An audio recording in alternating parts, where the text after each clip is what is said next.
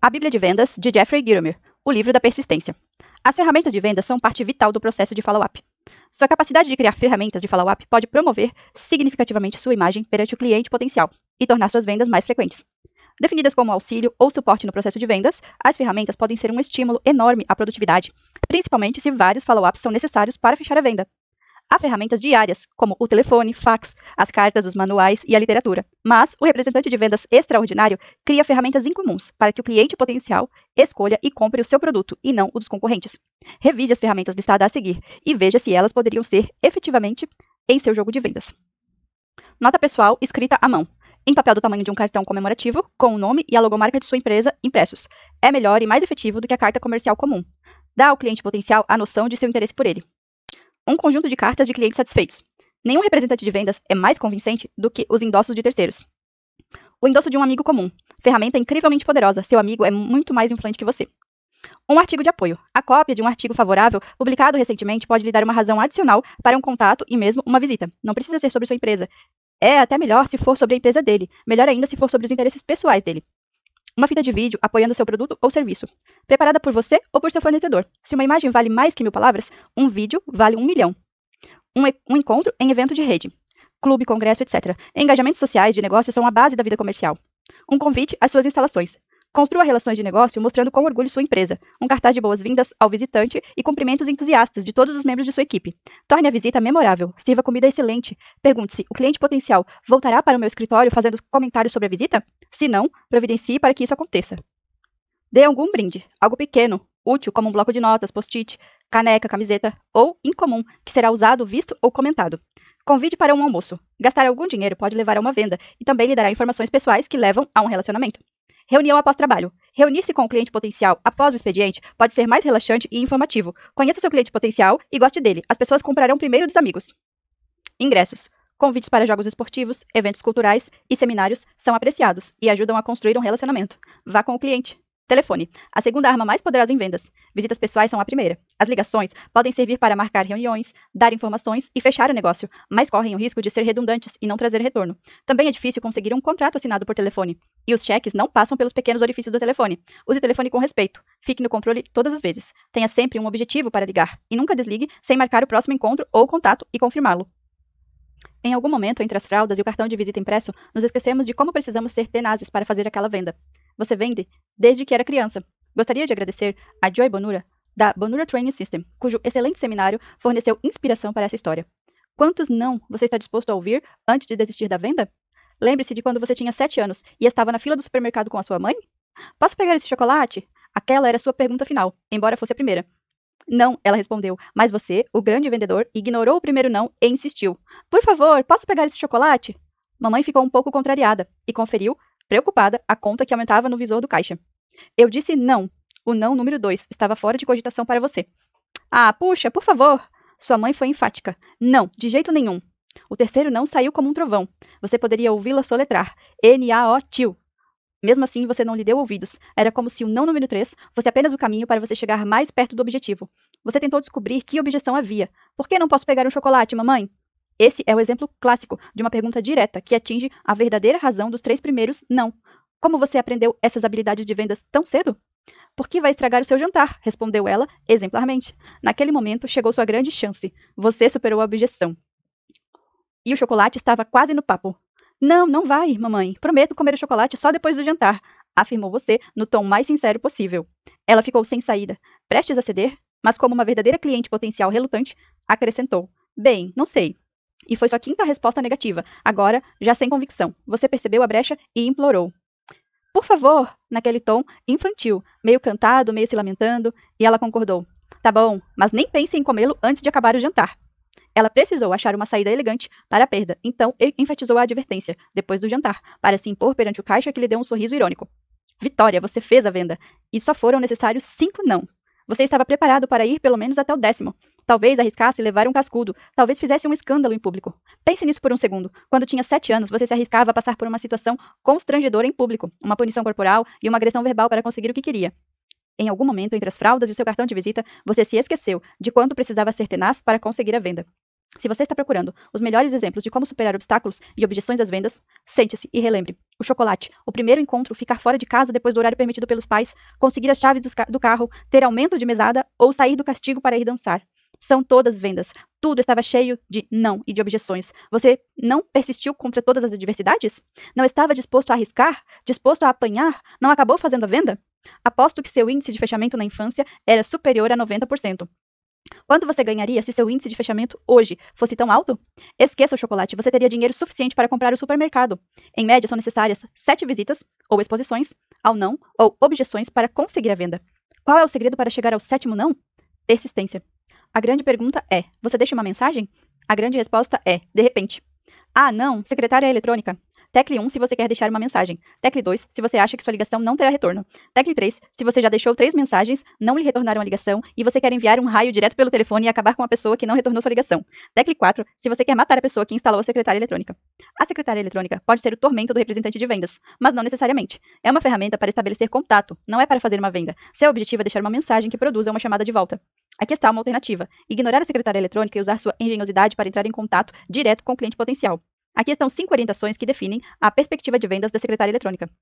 1. Um, é um jogo. Jogue para ganhar. 2. Chegou para ficar. Saiba como contorná-la. 3. Saiba como deixar uma mensagem e quando não deixar. Saiba como deixar uma mensagem que terá uma resposta. 4. Seja habilidoso, criativo e inesquecível. Aqui estão técnicas para contornar a secretária eletrônica e chegar direto ao cliente potencial. Tecle 0 para falar com a atendente. Pergunte se o cliente potencial pode ser contatado por BIP. Diga à atendente que você não quer deixar mensagem e pergunte como pode falar com o cliente. Diga que você se perdeu nas opções, que não tem curso universitário e se ela pode ajudá-lo. Se souber agir como uma pessoa em desespero, você conseguirá falar com alguém, provavelmente o céu da diretoria administrativa. Convença um funcionário da administração a lhe passar os horários de chegada e saída do cliente potencial. Tente conseguir agendar um encontro. Ligue antes de o segurança chegar, das 7h45 às 8h30, por exemplo. Ligue depois de o segurança sair. Ligue para o departamento de vendas. Eles o atenderão se acharem que você pode ajudar. Além disso, é mais divertido falar com eles do que com os funcionários do escritório. Em uma empresa maior, ligue para o departamento de publicidade ou de relações públicas. É função deles dar informações. Encontre um defensor ou colega, alguém dentro da empresa que goste de você ou que acredite no que você faz. Por vários anos, debati comigo mesmo se eu deveria ou não deixar uma mensagem. Finalmente cheguei a uma conclusão sobre qual seria a melhor resposta. Sempre deixei uma mensagem, mesmo que seja apenas seu nome e número de telefone. Não há motivos para não deixar uma mensagem. Embora reconheça que a secretária eletrônica pode ser frustrante, você precisa vê-la como uma oportunidade para fazer uma conexão e o desafio de ser criativo para conseguir o retorno de suas ligações. Se não deixar uma mensagem, é porque você não tem nada valioso a dizer. Note bem, se você não tem uma mensagem valiosa e mesmo assim conseguir falar com alguém, é provável que o cliente desligue na sua cara. Seu desafio é derrotar a secretária eletrônica usando a ferramenta de vendas que está sempre com você, seu cérebro. Deixe uma mensagem e terei prazer em retornar sua ligação. Não. Tecle 1 se você quer deixar uma mensagem. Terei prazer em retornar sua ligação assim que puder. Certo. E Papai Noel lhe trará um pônei se você for um bom menino. Tecle 2 se você está vendendo algo que eu não quero. Está bem mais próximo da verdade. Por que eles não retornam a ligação? Quando você decide gravar uma mensagem, que medidas pode tomar para garantir que sua ligação tenha retorno? Muitas. Se você vai deixar uma mensagem, aqui está uma série de técnicas para conseguir o retorno de ligações. Diga apenas seu primeiro nome e o número de telefone de maneira bem profissional. Parece que as chamadas são retornadas na proporção inversa à quantidade de informações deixadas. Seja bem-humorado, um humor refinado terá resposta. Seja indireto. Você lhe enviar, perdão, vou lhe enviar por correio informações importantes e quero confirmar seu endereço. Ofereça diversão. Tenho dois ingressos para o Brasileirão e achei que você poderia estar interessado. É um tiro certo. Ligue-me se não puder ir, para que eu possa liberar os ingressos para outra pessoa. Faça o cliente potencial se lembrar de onde vocês se conheceram. Se este tiver sido um primeiro encontro positivo. Aguce sua curiosidade. Deixe informações suficientes para atrair o interesse. Faça uma pergunta provocativa ou que leve a pessoa a pensar. Nota: nunca deixe sua apresentação de vendas na secretária eletrônica. Não há ninguém lá para dizer sim. Seu objetivo é fazer o contato. Seu objetivo é fornecer informações suficientes para criar uma resposta positiva. Uma técnica clássica foi oferecida por Thomas Eliha, da Eliha e Real Estate, em uma reunião Silas Master. Thomas disse: Deixe uma gravação parcial que inclua seu nome e o número do telefone. Finja que sua mensagem foi cortada no meio da frase, quando você estava chegando à parte mais importante. Corte no meio de uma palavra. Isso funciona como um chamariz, pois o cliente não aguenta ficar sem saber o restante da informação, ou acha que a secretária eletrônica falhou. Alguns exemplos do método Eliha: deixar seu número, seu nome, então dizer uma sentença pela metade, para gerar o máximo de interesse. Exemplo: seu nome surgiu em uma conversa importante hoje com Hook. Eles estavam falando de você e disseram: Eu tenho um negócio a lhe propor que envolve 100 mil. Estou interessado em seu. Pausa, né? Tenho seu. e pausa também.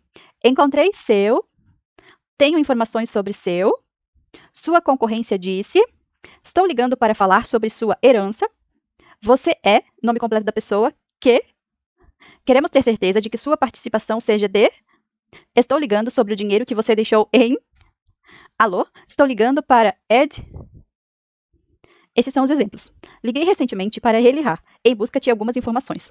Testei sua técnica com ele mesmo, cortando minha mensagem no meio da sentença. Eu disse: Vou citá-lo em minha coluna esta semana e preciso. Ele me ligou em menos de três minutos, rindo histericamente. É uma técnica que pode revolucionar a maneira de se deixar mensagens. Uso-a desde então e sei que funciona. Cuidado ao brincar com alguém que você não conhece. Se você está fazendo vários telefonemas, anote cada mensagem de modo que você se lembre delas imediatamente, se e quando sua chamada for retornada.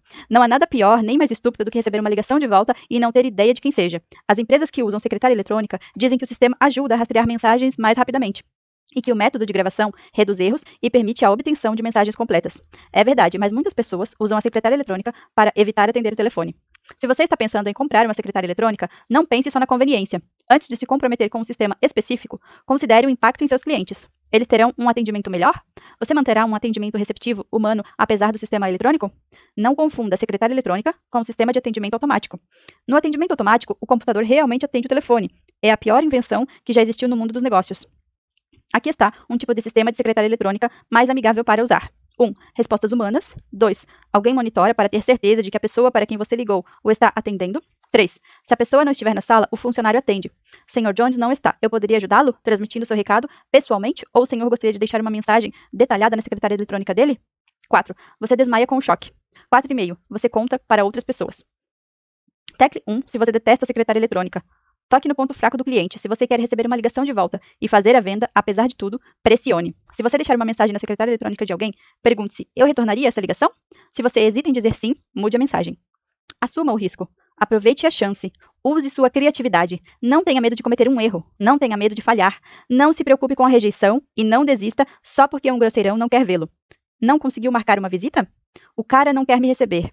Não consigo marcar uma visita. Ele não me esperou para a visita. Ele não vai se comprometer com uma visita. Ela não vai retornar minha ligação. Ele já mudou a data da visita três vezes em duas semanas. Bem-vindo à reali realidade de um representante de vendas. As situações anteriores não são problemas, mas sintomas. Quando esses sintomas, que são desculpas, ocorrem, são objeções não declaradas, mas óbvias. Escolha uma que se aplique a você. Se nenhuma dessas se aplica a você, pense novamente.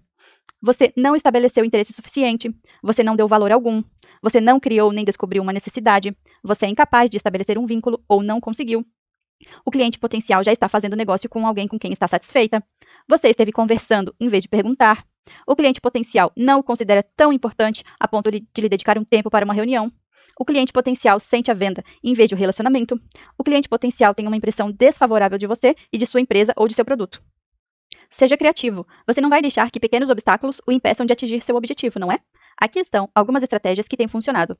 Consiga uma referência. Encontre alguém que queira indicá-lo. Se possível, faça a pessoa ligar para o cliente em seu nome, para facilitar as coisas ou descobrir a verdadeira razão de não querer vê-lo. Use o fax. Envie uma carta de referência, uma lista das 10 mais, um cartoon ou uma página da agenda com seu horário vago para a próxima semana. Use o fax para abrir o caminho. Mande uma planta, flores ou um pequeno presente. Você ficará surpreso com a quantidade de gelo que consegue quebrar com um presente. Flores podem atravessar uma parede de tijolos, não importa quão grossa ela seja. O presente certo trará uma resposta notável. Aproxime-se do pessoal administrativo, que conhece melhor o seu cliente potencial. Descubra o que ele gosta, seu horário provável de chegada e saída, reúna informações. Marque um encontro em um evento de rede. Uma reunião da associação comercial, uma palestra na Câmara de Comércio, um jogo de bola, Quer saber onde ele estará? Pergunte ao auxiliar de escritório que trabalha com ele, ou à equipe de vendas. Envie uma carta provocativa, sem ser provocativo. Escreva perguntas ou afirmações que leve o cliente a pensar. Não venda seu produto, só desperte o interesse e consiga uma visita. Faça uma visita surpresa em um horário que você sabe, você descobriu, né, com o funcionário do escritório, que ele estará lá. A melhor hora é antes ou depois do expediente. Arrisque-se, dê uma chance a você mesmo. Use a criatividade, não tenha medo de errar, não tenha medo de falhar, não se preocupe com a rejeição e não desista. Só porque algum grosseirão não quer recebê-lo, se você acredita que pode ajudar, nunca desista. Então, pessoal, por hoje é isso. Eu espero